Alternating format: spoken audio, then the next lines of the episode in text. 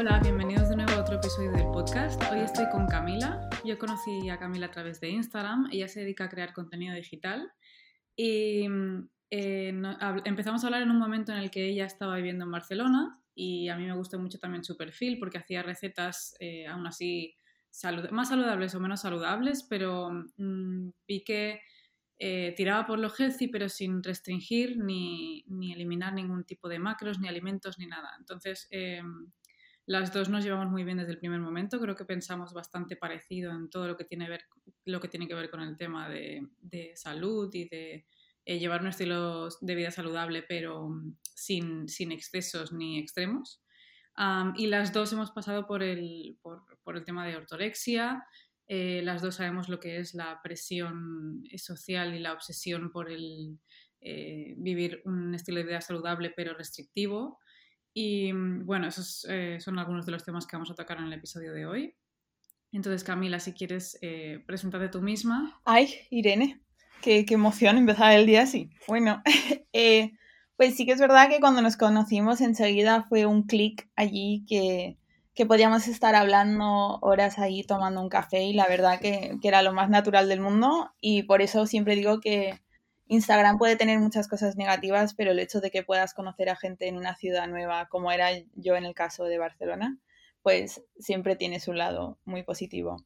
Pues la verdad que me describo como alguien un poco multidisciplinaria en el sentido de que estudié diseño gráfico, pero hoy en día sigo en busca de ese título de trabajo apropiado, ya que trabajo entre el aspecto de fotografía, diseño de marca, pero también desarrollo de recetas. Eh, nací en el Reino Unido y me mudé a España porque mi pareja es deportista de élite, entonces eh, hace dos años nos volvimos a España, pero como se escucha en el acento, llevo 25 años viviendo allí desde que nací. Entonces, pero bueno, yo estoy lista para que me lleve donde me tenga que llevar el viento. Bueno. Sí, de hecho creo que ambas tenemos como una transición un poco, aunque diferente, sigue siendo parecida, porque eh, yo también, mi pasado es con el tema del diseño, gestión del diseño, gestión de proyectos, marketing, y, he hecho una transición al final a, al tema del health coaching y de mm, algo totalmente eh, no relacionado con lo que yo estaba haciendo. Tú igual, o sea, empezaste de una manera y luego te has ido transicionando a, tu propia plataforma en redes sociales. Incluso has probado distintos tipos de, eh, crear diferentes tipos de contenido y diferentes tipos de fotografía y todavía las dos estamos como encontrando nuestro lugar. Total. sí, yo siempre se lo comento a mi hermana. Yo tengo una hermana que ahora tiene 18 años y está a punto de pues elegir la carrera, elegir el camino que viene por delante.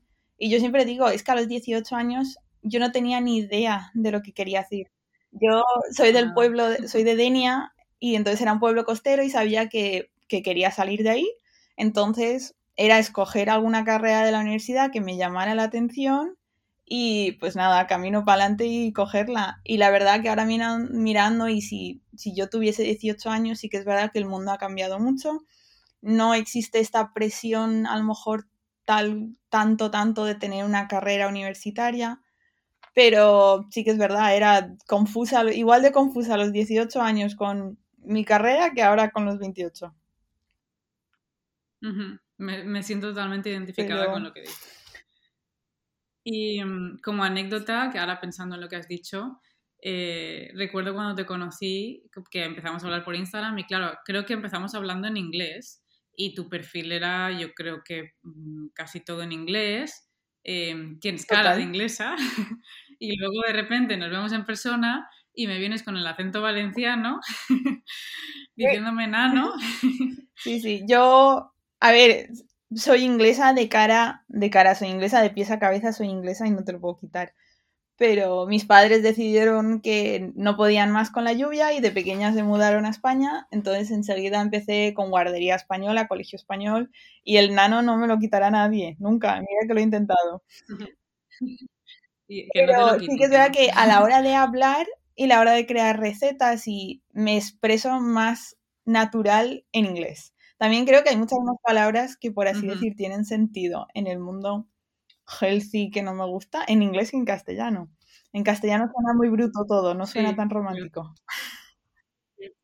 ¿Y suena bruto o suena a veces eh, como cursi? O, o, se o se malinterpreta, veo yo a veces. Pero eso también es falta de, de que creo que el, el idioma anglosajón online ha evolucionado a crear sus propias palabras que en castellano no, no han salido aún, pero poco a poco. Nos lo inventaremos nosotras y ya está. Exacto. Eh, yo tuve el mismo problema y tú lo sabes, que al principio posteaba, al, al, contrario que ahora, posteaba casi todo en inglés y tenía ahí el, el dilema de decir en qué idioma posteo porque mmm, los temas de los que hablo o la manera que tengo de expresarme me funciona mejor con el inglés, pero mi público es español y no se entera. Sí, yo pensaba, que eras, yo pensaba que eras americana, de Nueva York, total, cuando te conocí. Sí, sí me dijiste. Esta tiene un flow, no, flow newyorkino ahí. A mí la verdad es que me ha pasado lo mismo un poco con, con las redes sociales. Intenté cambiar al castellano y la verdad que el TikTok me está gustando bastante con... A ver, creo que entro ahí una vez cada mil, pero me gusta bastante que sea en castellano porque es gente local, es gente a mi alrededor.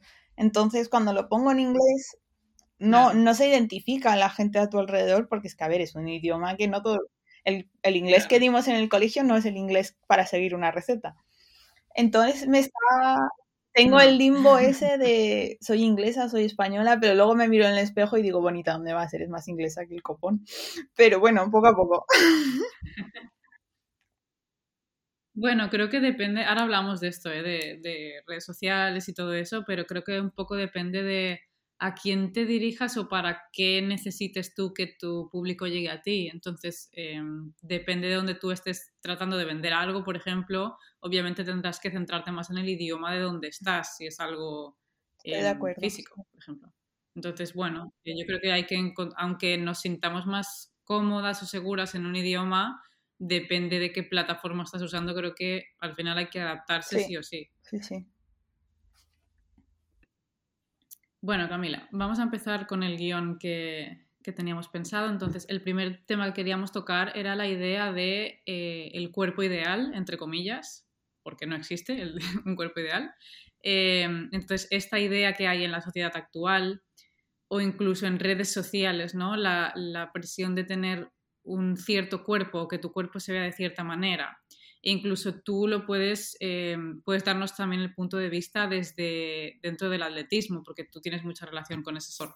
Entonces, vamos a comentar un poco esta presión que, que nos ejerce tanto redes sociales como la sociedad y las expectativas que debemos cumplir eh, y que esto nos lleva al final a, una mala relación con nosotros y, con nuestro cuerpo y un, eh, un, comportamiento, como decíamos antes, desde la eh, ortorexia, que es como llevar lo saludable al extremo. Y es como una opresión y autoexigencia constante eh, que al final nos la ponemos nosotros, porque no, no hay por qué tenerla. Sí, yo, a mí lo del, lo del cuerpo ideal, la verdad que siempre me ha parecido, no sé de dónde viene, y la verdad es que es que es de locos, porque en cada país, en cada región del mundo, el cuerpo ideal cambia completamente.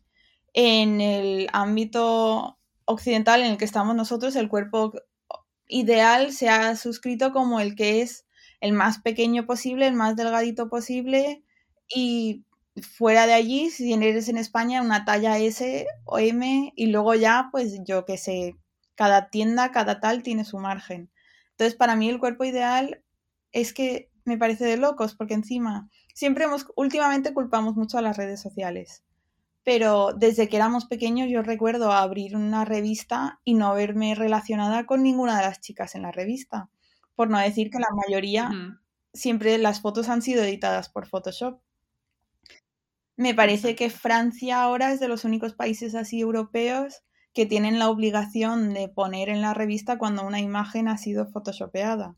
Que me parece que sí, que estamos avanzando, pero estamos muy lejos de avanzar. Y en mi caso, sí. Sí, creo que... Dime, dime. No, no, que, que en mi caso, dentro del mundo del diseño gráfico, cosas que aprendimos en la carrera era editar. Entonces, siempre está ese aspecto ahí de editar la perfección. y la perfección no existe. ¿Qué es el cuerpo perfecto? Entonces... Exacto, por eso eh, decía lo del cuerpo perfecto entre comillas, porque no, no existe ni se puede llegar a tener. Em, y además, el problema es que nos engañan pensando que sí existe, porque a veces vemos fotos, vemos vídeos. Todo eso eh, puede estar editado, puede que no, puede que sea la luz. Cada persona, depende de cómo te da la luz, depende de cómo estás posando, depende de cómo te pones, depende de qué ropa llevas. Tu cuerpo se va a ver de distintas formas, eh, depende del, sitio, de la, hora del día y de todo. Entonces, nos, Mm, vemos muy afectados por esta imagen que vemos en redes sociales porque nos pensamos que es que eso se puede conseguir y no hay un cuerpo perfecto, no hay ninguna necesidad de tener un cuerpo perfecto, porque em, al final lo que nos hace distintos de los demás es la gracia ¿no? de cada uno, de que ninguno sea igual. Em, entonces creo que esta presión, si le damos mucha culpa a redes sociales, pero al final em, eh, no, no, es que la culpa la tengamos nosotros, pero somos nosotros los que dejamos que eso nos afecte. Y mm, obvio no es, no es ninguna crítica porque yo misma me he visto afectada por esto y yo misma me he comparado y yo misma me he castigado, entre comillas, por no verme de cierta manera. Pero, eh, por ejemplo, yo una de las cosas que he aprendido con el tiempo es que tengo escoliosis, entonces mi cuerpo se ve de una cierta forma y nunca voy a conseguir cambiarlo. Entonces, ¿para qué luchar para que mi cuerpo se vea de otra manera si mi cuerpo es así? No, totalmente. Y esto tú y yo lo hemos hablado. Es como que hemos puesto que el símbolo de si eres delgado, has ganado en la vida. Entonces, yo no sé en qué mundo o a qué punto hemos llegado que ponemos en un pedestal a aquellos que es, uy, me he olvidado de desayunar, uy, voy al gimnasio, pero anoche me me dormí a las 3. Y eh, yo qué sé, es como que hemos aceptamos que alguien que alguien diga, "Hoy no puedo comer postre porque porque estoy a dieta." Y lo vemos como algo que que hay que felicitar. Y sí que es verdad que yo misma he estado en ese, lo que dices tú, yo, yo he estado en, por, por, por decir, mi punto más bajo y fue gracias, fue debido a la comida, a este aspecto restrictivo. En mi caso yo eso, yo competía en el mundo del atletismo a, bastante, pues a un nivel ya exigente nacional. Y me acuerdo que una vez yo, yo comía de todo. Sí que es verdad que a lo mejor yo es que no me daba cuenta y, y me encanta porque cuando lo pienso ahora tenía cero, cero restricciones con la comida. Yo salía del colegio a las 5, mamá si nos daba un euro para merendar, pues la verdad que a mí yo era de las napolitanas de chocolate. Entonces yo pillaba una napolitana de chocolate de camino a la pista y yo entrenaba atletismo de 5 a 7 y media, salía de ahí y de 8 menos cuarto a 9 y media me iba a ballet. Entonces yo era una, era una joven bastante deportista mi madre viene de, del atletismo, entonces mi madre tenía mínima olímpica. Entonces el deporte en mi familia siempre ha sido muy primordial. Pero me acuerdo que una vez en un entrenamiento nuestro entrenador eh, nos trajo un nutricionista y nos pesó, nos, nos pinchó lo de la grasa corporal y me dijo que tenía un poco sobrepeso para deportista. Entonces allí fue la primera vez que me empecé a mirar el cuerpo y empecé a odiar cada, cada, mm, cada esquina, cada centímetro de mi cuerpo ya. Y desde allí nos, me dio un plan de nutrición y me acuerdo que los desayunos eran medio puñado de cereales con, con leche desnatada, que sabe a agua, por cierto, pero bueno. Eh, entonces empecé, empezó así y luego pues tenía cuatro horas de entrenar. Y la verdad que al principio bien, pues ves que tu cuerpo empieza, empieza a cambiar, pero eso creó un bucle emocional que duró cinco años y ahora, o seis incluso. Toda mi etapa deportiva fue restringir, restringir, cuanto más, cuanto más, cuanto más, cuanto más, que yo ya ni era consciente de lo que estaba haciendo. Era, ya era una rutina. Y era el momento que en redes sociales se empezó a ver mucho del el clean eating, el comer todo saludable, el aceite es malo. Y es que ahora mismo, si pudiese volver al pasado a mí, yo de los 21 años, le daría un abrazo y diría, deja tranquila que la vida va más allá de lo que comes y metes en tu cuerpo, porque las consecuencias que vas a ver años más adelante son peor que lo que pasaste en ese momento. Totalmente. Y ahora, ahora hablaremos de las consecuencias, que tanto tú como yo creo que hemos tenido también las mismas.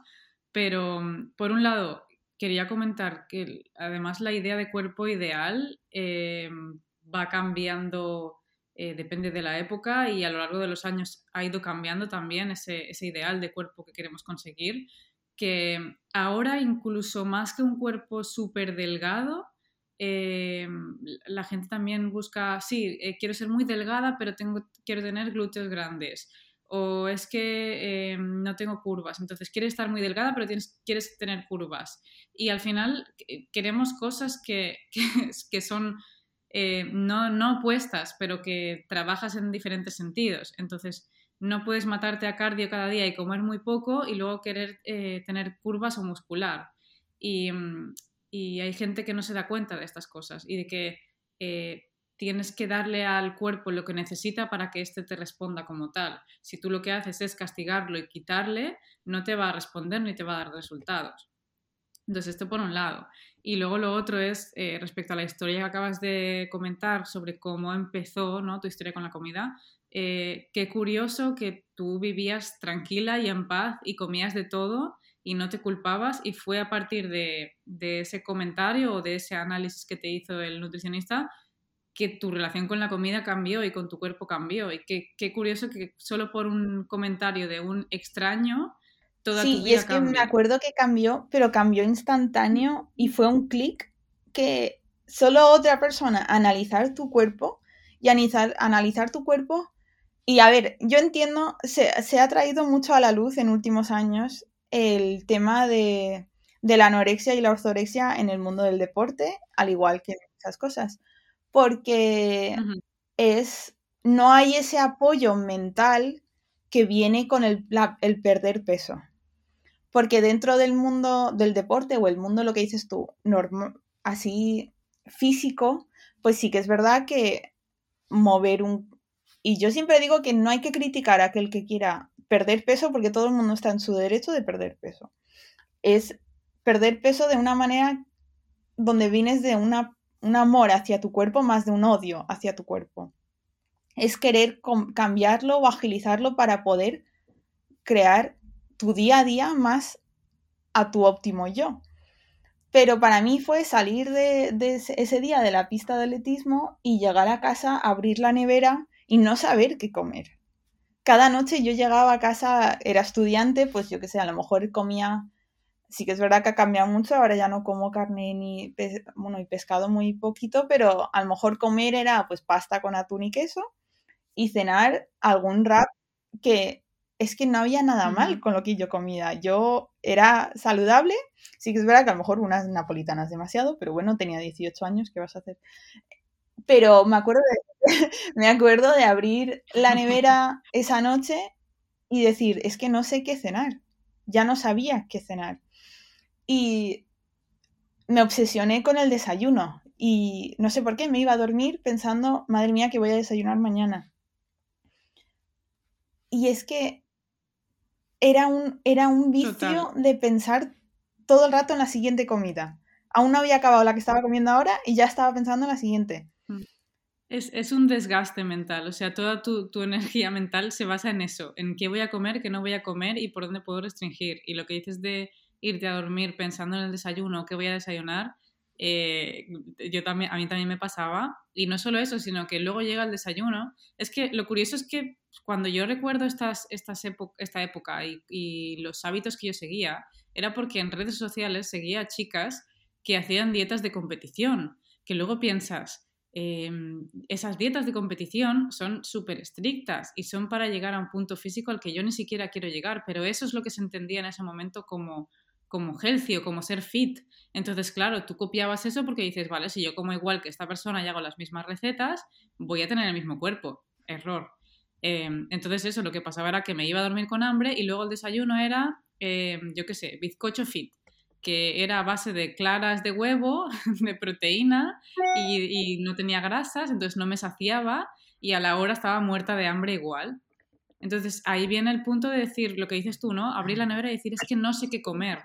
No sé qué comer porque no, porque empiezas a pensar, ¿qué debería comer? ¿Debería comer esto? No, no debería comer lo otro. En lugar del, del debería, eh, nos olvidamos de que tenemos que escuchar a nuestro cuerpo y pensar, vale, ¿qué necesito? ¿Qué, ¿Cuánta hambre tengo? ¿Qué es lo que me apetece? ¿Qué es lo que me gusta? ¿Qué es lo que me va a nutrir? ¿Qué es lo que me va a saciar? Y nos olvidamos de todo eso para solo pensar, ¿qué debería y, comer hablando de eso, yo me acuerdo de la etapa que había que era claras de huevo, pepino y ketchup. ¿En qué mundo eso es una comida que te apetece? Es que lo, lo ve y, era eso lo que dices tú, el mundo del competitivo. Y yo creo que el, comer saludable, entre comillas, el clean eating es como una nueva dieta que se ha, que se ha puesto la, más, la mascarilla para que no es una dieta, pero sigue siendo dieta.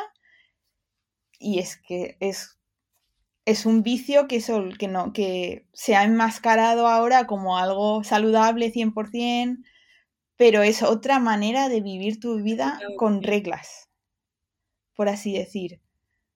Y es algo que yo creo que poco a poco sí que está cambiando, que es lo que dices tú, es darte cuenta que, tu cuerpo es jodidamente increíble tal como eres. Tu cuerpo te lleva a tus amigas, tu cuerpo te lleva en tu día a día. Y cuando tienes que aceptar, aceptar tu cuerpo, no es aceptarlo solo por el peso, por la talla, es aceptarlo por lo que te permite hacer cada día y por, por los restaurantes a los que te lleva, por los lugares.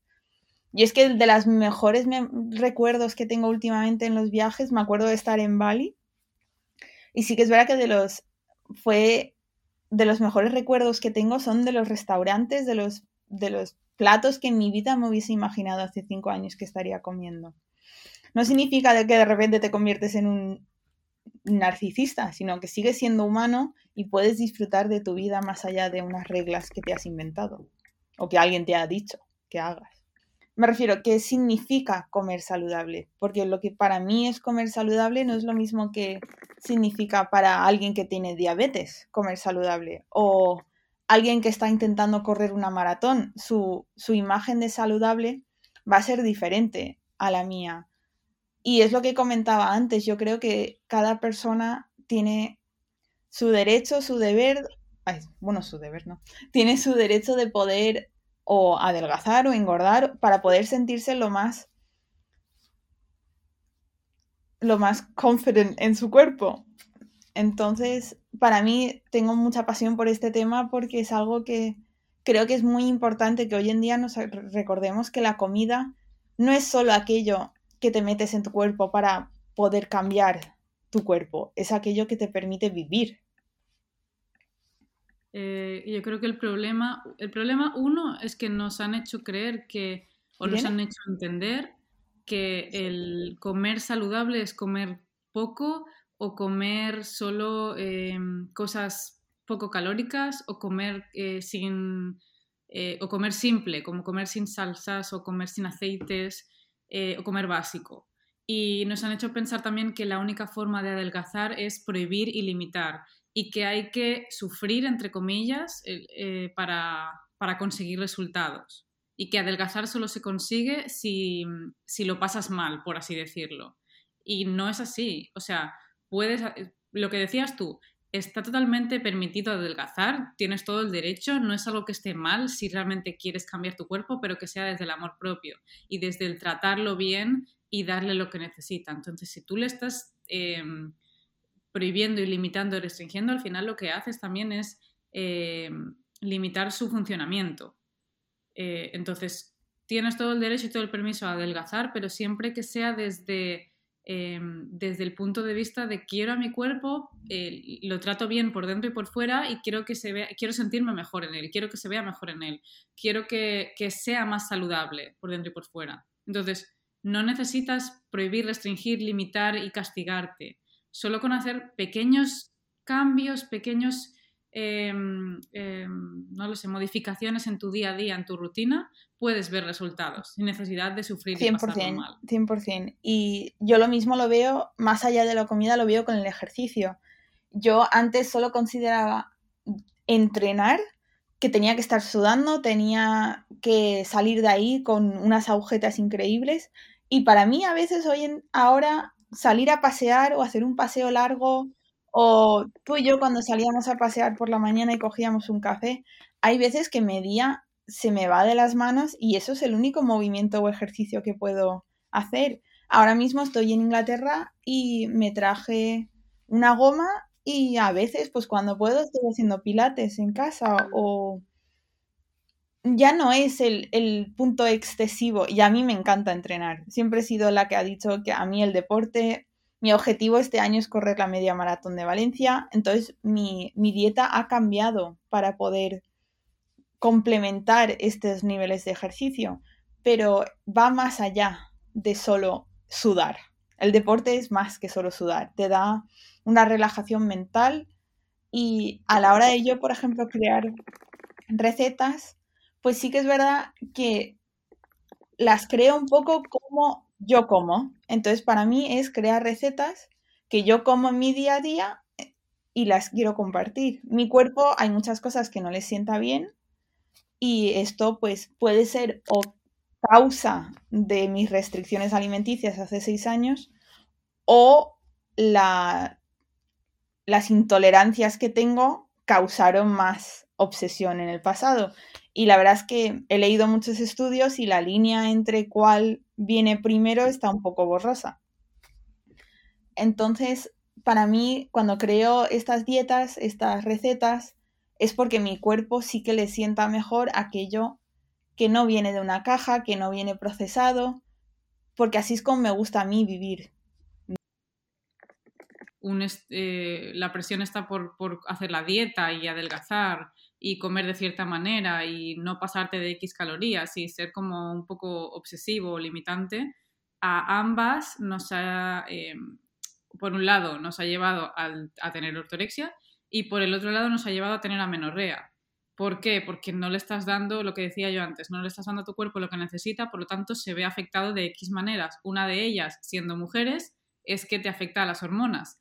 Tus, tus, no tienes salud hormonal, tus hormonas no funcionan correctamente no te viene la menstruación. la verdad que es que crea, crea un, un caos a tu cuerpo que yo la verdad que nunca, nunca sabía o veía que tenía tantas consecuencias. La primera vez que me di cuenta yo es que pasaron pues lo mismo que tú. Pasaron varios meses que no, que no me bajaba la regla. Y pues en ese momento dices, a lo mejor, ¿no? Me pilló un verano, me pilló el verano de los 23 y dije, ¡uh, qué bien vivir aquí sin la regla! Y eso fue pasando, pasando, pasando y sí que es verdad que yo, por ejemplo, y tú me estás ayudando mucho y lo hemos hablado mucho, pero yo continúo cuatro años y medio y solo he tenido dos, reglas. Y hace poco me, me hicieron todas las análisis de sangre y tengo un imbalance hormonal que está mucho mejor que estaba en el pasado, pero ahora es mi cuerpo intentando aceptar y adaptarse al estrés que yo le he metido. Y yo creo que también hay, hay una idea de que solo puedes sufrir de amenorrea si tienes súper bajo peso. Yo nunca he tenido súper bajo peso. Y creo que eso es algo que no se llega a entender o no se llega a ver, que no tienes que tener anorexia para tener amenorrea.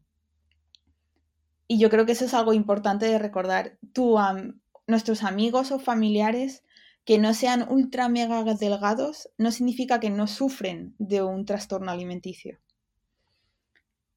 Y yo me acuerdo que tenía, cuando fui al hospital, la ginecóloga me dijo, siéntate, tenemos que hablar, y fue la primera vez que me, me mencionaron la idea de congelar los óvulos que ninguna joven yo, quiero, yo creo que quiere escuchar eso.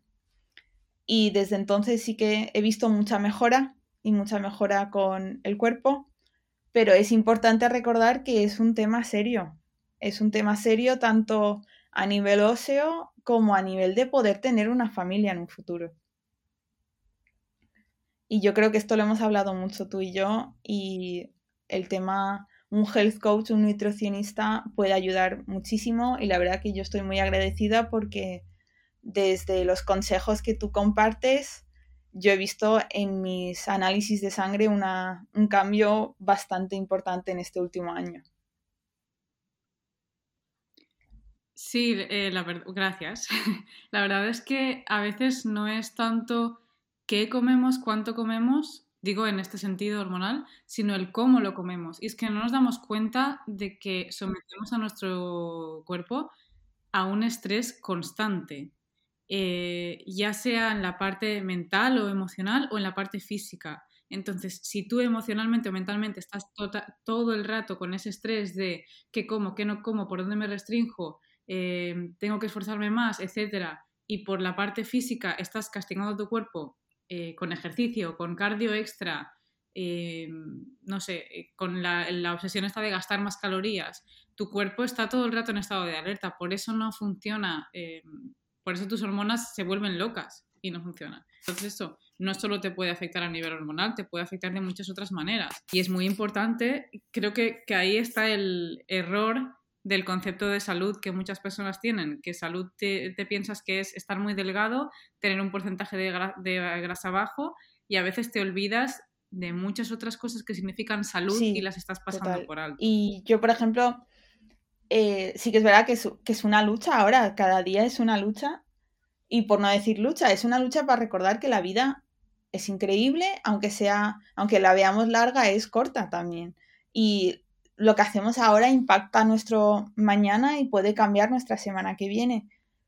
Y yo creo que es importante recordar que lo que hacemos en nuestro día a día es mucho más que un gesto o un momento. Yo, por ejemplo, para mí es muy importante cómo empiezo mi día. Sí, exacto, toda la razón, sobre todo en lo primero, y es que cierto es que la vida son cuatro días, entonces no esperes a que algo malo te pase o a que algo te llame la atención para que entonces tú te des cuenta y seas consciente de cómo tienes que valorarte o que priorizarte. Eh, empieza ya, empieza hoy a cuidar de tu salud física y de tu salud mental y no, no dejes de lado ninguna de las dos. Te agradezco muchísimo el tiempo que has dedicado en, en esta llamada y en estar presente en el podcast, en contarnos tu experiencia y compartir pues em, eh, tanto tu experiencia como pensamientos y tu punto de vista desde alguien que ha estado pues eh, en el mundo del atletismo y alguien que ha estado y está dentro del mundo de redes sociales relacionado con eh, recetas de comida. Y sobre todo agradezco pues eso que, que nos aportes mm, desde tu propia voz lo que has vivido porque siempre creo que está bien el escuchar a otras personas y ver que no estamos solos, que todo el mundo pasa por algo o que hay gente que pasa por algo parecido a lo que estamos pasando, entonces eh, que nadie pierda la esperanza y que siempre se puede mejorar y que nos centremos cada uno pues en nuestro propio camino, por y para nosotros, que no nos estemos fijando en los demás ni nos dejemos afectar por lo que los demás piensen. Irene, gracias a ti, la verdad es que me lo he pasado genial hablando contigo y espero que los oyentes hayan podido sacar algo positivo de este podcast y que en verdad lo más importante así para recordar es que nadie es más listo que nosotros mismos cuando hablamos de nuestro cuerpo y de qué hacemos con nuestra salud. Y también creo que es importante que nuestro diálogo interno, si lo vemos que a veces es demasiado negativo, podemos siempre intentar cambiarlo. No poner tanta presión en alcanzar ese cuerpo ideal no solo puede llevarnos a vivir una vida un poco más positiva y ofrecer una mayor tranquilidad mental para poner nuestra atención en aquellas cosas que pues verdaderamente importan y necesitan atención. Y muchas gracias por tenerme en el podcast otra vez y espero hablar un contigo. Un besito.